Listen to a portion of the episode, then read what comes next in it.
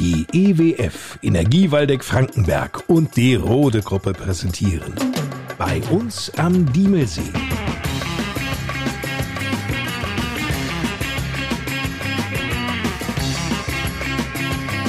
Die Podcast Lokalradioshow mit Lars Kors.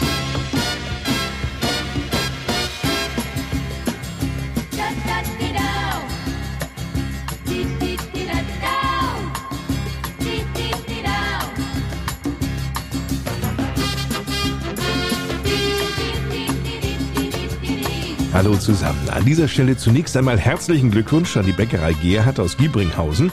Den Familienbetrieb haben wir ja bereits hier im Podcast vorgestellt. Am vergangenen Sonntag, es war der 1. Oktober, wurde dort nicht nur gefeiert, sondern es war quasi der Tag der offenen Backstube des Backofens bei den Gerhards. Denn die Bäckerei Gerhard wurde 100 Jahre alt. Alles Gute für die nächsten 100 Jahre. Stelle mir gerade die Frage, wie dann wohl deren Teilchenbeschleuniger aussieht, mit dem sie ja heute noch unterwegs sind.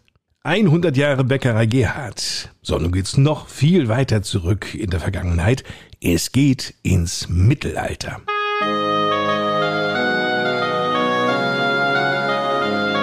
Ja, es war mal eine ganz andere Zeit, ne? Also es war einfach schön die Zeit. Es war ja nicht nur dunkel, es gab ja auch tolle Zeiten dem Mittelalter. Man sagt immer nur das dunkle Mittelalter, aber es ist gar nicht so. Die Gemeinschaft war anders, untereinander mit den Menschen. Ne? Ob man 500 Jahre zurückgeht. Ja, ja. Das, das, ja. Er muss, und wenn man dann zu Hause ist, muss man wieder ganz mit die beiden Füßen Ja. auf die Erde kommen, dass man alles wieder. Ja. Man hat kein Telefon, man hat kein Fernsehen, man hat nichts. Man muss alles auf Feuer machen. Das ist gut. Das ist richtig schön, ist das. Das ist ein ganz anderes Leben. Das ist wohl so. Die beiden Damen, die wir gerade hören konnten, waren Yvonne Weinert aus Adorf und Jolanda von Dehne aus Renege. Dass beide das Mittelalter lieben, das wäre natürlich völlig übertrieben, aber die Mode aus der Zeit des Mittelalters, die hat ihnen schon angetan. Ja, Mode, richtig gehört. Dafür gibt es auch heute noch einen Markt für Kleidung, die dem mittelalterlichen Stil nachempfunden ist. Jolanda von Dehne ist in ihrem Leben viel rumgekommen. 23 Mal zog sie um, bis sie sich schließlich hier bei uns in der Gemeinde Diemelsee vor ein paar Jahren niederließ und gleichzeitig auf die vertraute Idee zurückgriff, unter dem Namen Sarah May Design Kleider im Stile des Mittelalters zu kreieren. Vertraut deshalb, weil Jolanda van Dehne eben Kleider dieser Marke bereits in den Niederlanden fertigte und verkaufte. Unterstützung erfährt sie dabei von ihrer langjährigen Freundin und Nachbarin Willemey van der Molen. Das war auch schon früher übrigens so in den Niederlanden. Sie zeichnet und Ja. nimmt dann die Maße von die Kunde auf. Und dann, äh, dann macht sie eine Zeichnung oder die, nee, wie heißt das, die Muster, hè? oder Schnittmuster, ja. Und dann wird das erst genäht und dann muss es anpassen, proben. Und wenn es gut ist, wird es richtig genäht. Wenn nicht, dann muss es wieder alles auf neu gemacht werden. Es wurde ja gerade schon deutlich, hier bei Sarah May Design werden Unikate gefertigt. Ja, genau. Ja, genau. Genau. Manchmal kann die Arbeit natürlich auch mühsam sein. Gleichzeitig macht sie den beiden Niederländerinnen richtig viel Spaß, denn die eigene Kreativität, die können sie hier voll ausleben. Willemey van der Molen. Kleidung ist meistens Fantasy-Kleidung.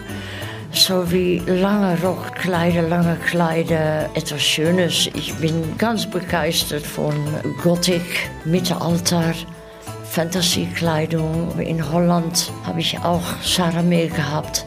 Dann bin ich hier gekommen und wir sind beide wieder angefangen mit Sarah May Design. Erst neulich gestalteten Yolanda und Willemey das komplette Hochzeitsoutfit für sie und ihn, natürlich im Mittelalterstil.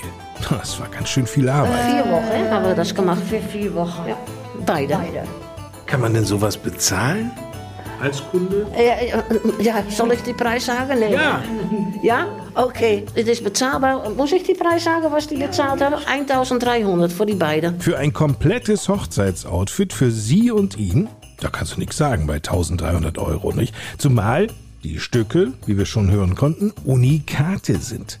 Verkauft werden Kleider, Blusen, Hosen, übrigens auch für Kinder, nicht in einem Ladengeschäft in Renege, sondern vorrangig auf Mittelaltermärkten im ganzen Land.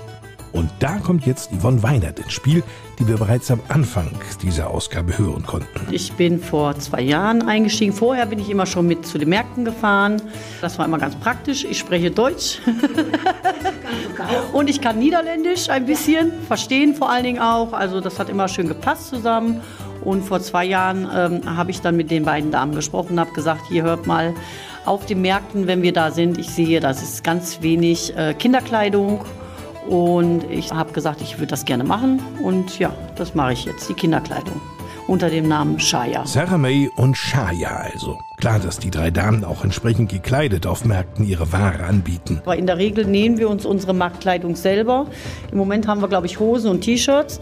Aber wir hatten auch schon mal Röcke und Westen, so wie Marktfrauen das früher getragen haben. Wir haben jeder unsere eigenen Farben, alles so Erdfarben, weil das war so im Mittelalter, im, ähm, sag ich mal, normalen Volk so, dass die Erdfarben und die Prunkfarben, die waren eigentlich nur für ja, die hohe, höhere Gesellschaft. An Pink hatte vermutlich noch niemand gedacht. Damals. Naja, wie auch immer. Aber da gehört doch noch mehr zum Outfit einer Marktfrau dazu. Und dann haben wir ein Schürzchen davor und ein Gürtel mit, da hängt dann äh, deine Tasche an. Äh, Ohrenhalter. und wie heißt das noch mehr? Ein Messer und so. Alles hang- hängt dann an die Gürtel. Wenn man dann läuft, dann ist das richtig schon klinklang, klinklang. Ja, genau. Die drei mögen es auf den Märkten rustikal. Nachts tauchen sie nicht in die Gegenwart in einem örtlichen Hotel ein, sondern Dann haben wir immer geschlafen in het Zelt. Machen wir immer noch. Noch, ja. Ja. rustikal eben. Gefragt nach dem schönsten Kleid, das sie je geschaffen und verkauft haben, müssen sie kurz überlegen. Das Schönste. Ich habe so viel gemacht. Aber was ich das Schönste finde, das ist dann von Königin van Padberg, die rote. Die Königin von Padberg. Waar we drei Wochen mit unseren Hand Ja. alle Perlen angemacht haben und die Stücke, äh, wie heißt das? Spitze. Aus Spitze. Ja. Das war ein Kleid, richtig rot. Und die wollte wie ein Sisi. Mann, oh Mann, oh Mann. Und dann hat sie die, das Leib hier oben. Das moest dann ganz schön mit alles mit Spitzen sein und mit Perlen und so. Und das haben wir drei, vier Wochen mit unserer Hand. Oh. Unsere Hände, unsere Finger, War wie heißt es? kaputt. Alles war kaputt. Aber wir haben es geschafft und sie war wunderschön. Ja. ja. Ja, einige reden auch heute davon. Mehr über Jolanda von Dehne, Willemey van der Mole und Yvonne Weinert gibt's im Netz. Wir haben eine Internetseite oder ist im Aufbau. Dann äh, haben wir auf Instagram selber eine Seite. Äh, Sarah May Design heißt die Seite auf Instagram. Auf Facebook sind wir vertreten, ähm, per E-Mail zu erreichen, Telefon, ja, das sind so die Sachen. Und die Leute, die uns kennen, die kommen gerne immer wieder. Das ist Mundpropaganda dann bei uns einfach. Ne? Den Link zu Sarah May und Shaya Design finden Sie in den Show Notes der Inhaltsbeschreibung dieser Ausgabe. Beim nächsten Mal, da sind wir in der herausfordernden Gegenwart wieder angekommen. Herausfordernd in diesem Fall für alle Apotheken im Land. Denn viele Medikamente sind ja nicht mehr im ausreichenden Maße vorhanden, können auch nicht mehr von jetzt auf gleich bestellt werden. Das kostet unsere Adorfer Apothekerin Annika Melcher und ihr Team echt Kraft und Nerven.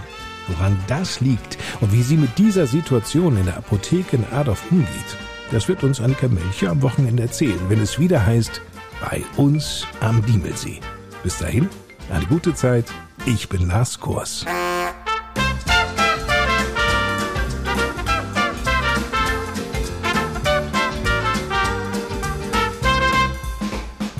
Das war die Podcast Lokalradioshow bei uns am Diemelsee. Präsentiert von der EWF und der Rote Gruppe.